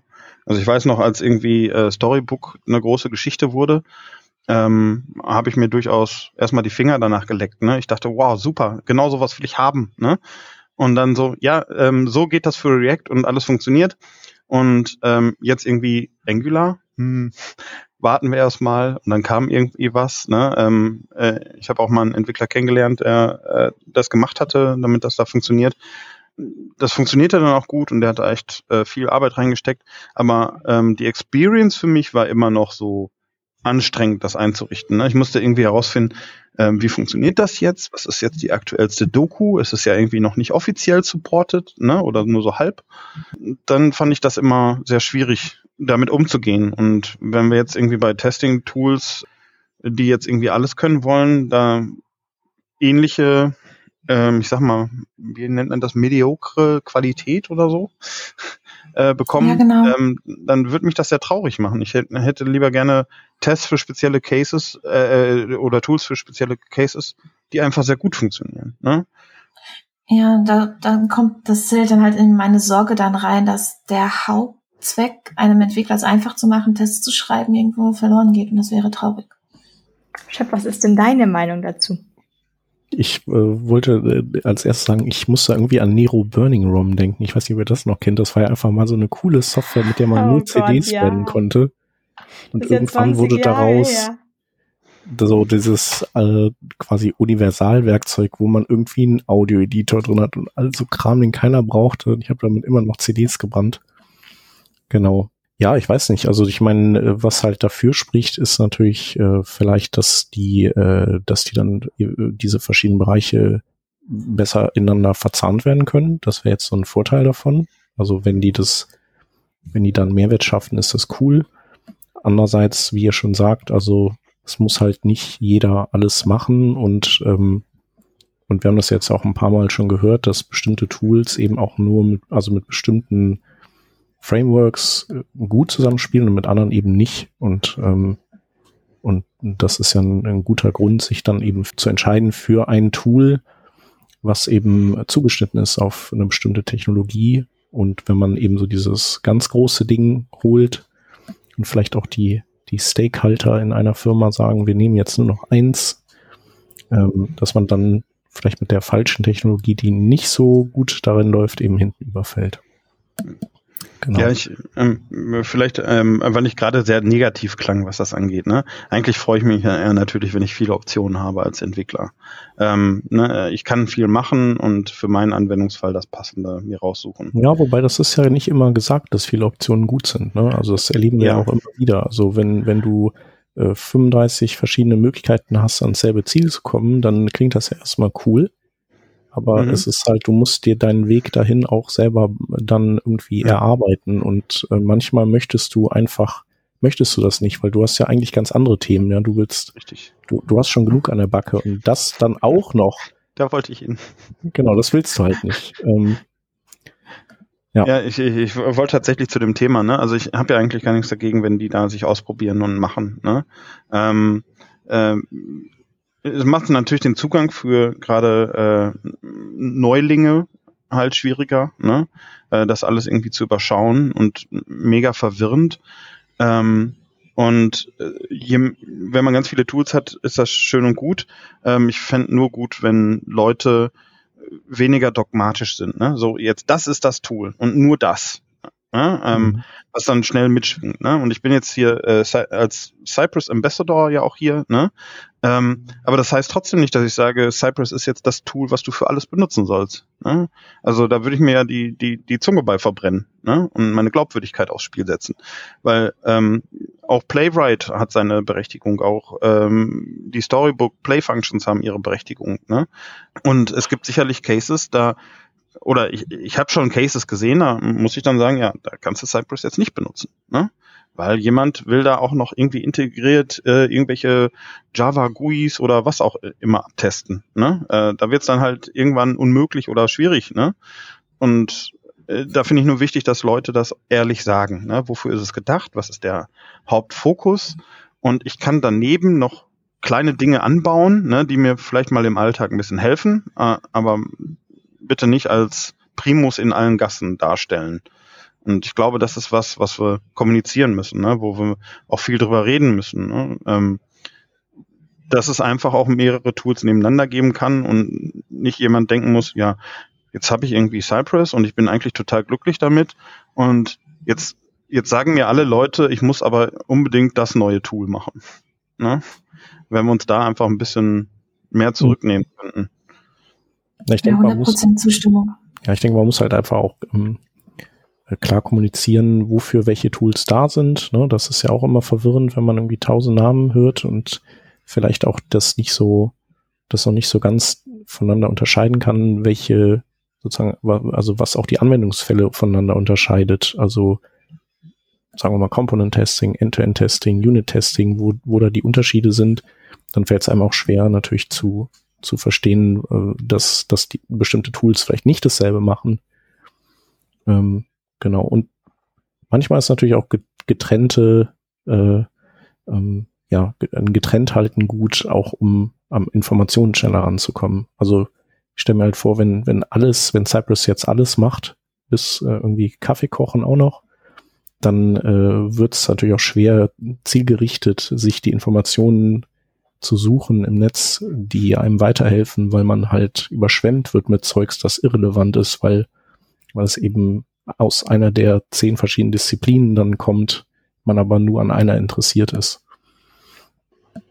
Ja, mal sehen. Aber das ist vielleicht auch eine Frage, die, die wir auch unseren, äh, an unsere Hörerinnen und Hörer zurückgeben können.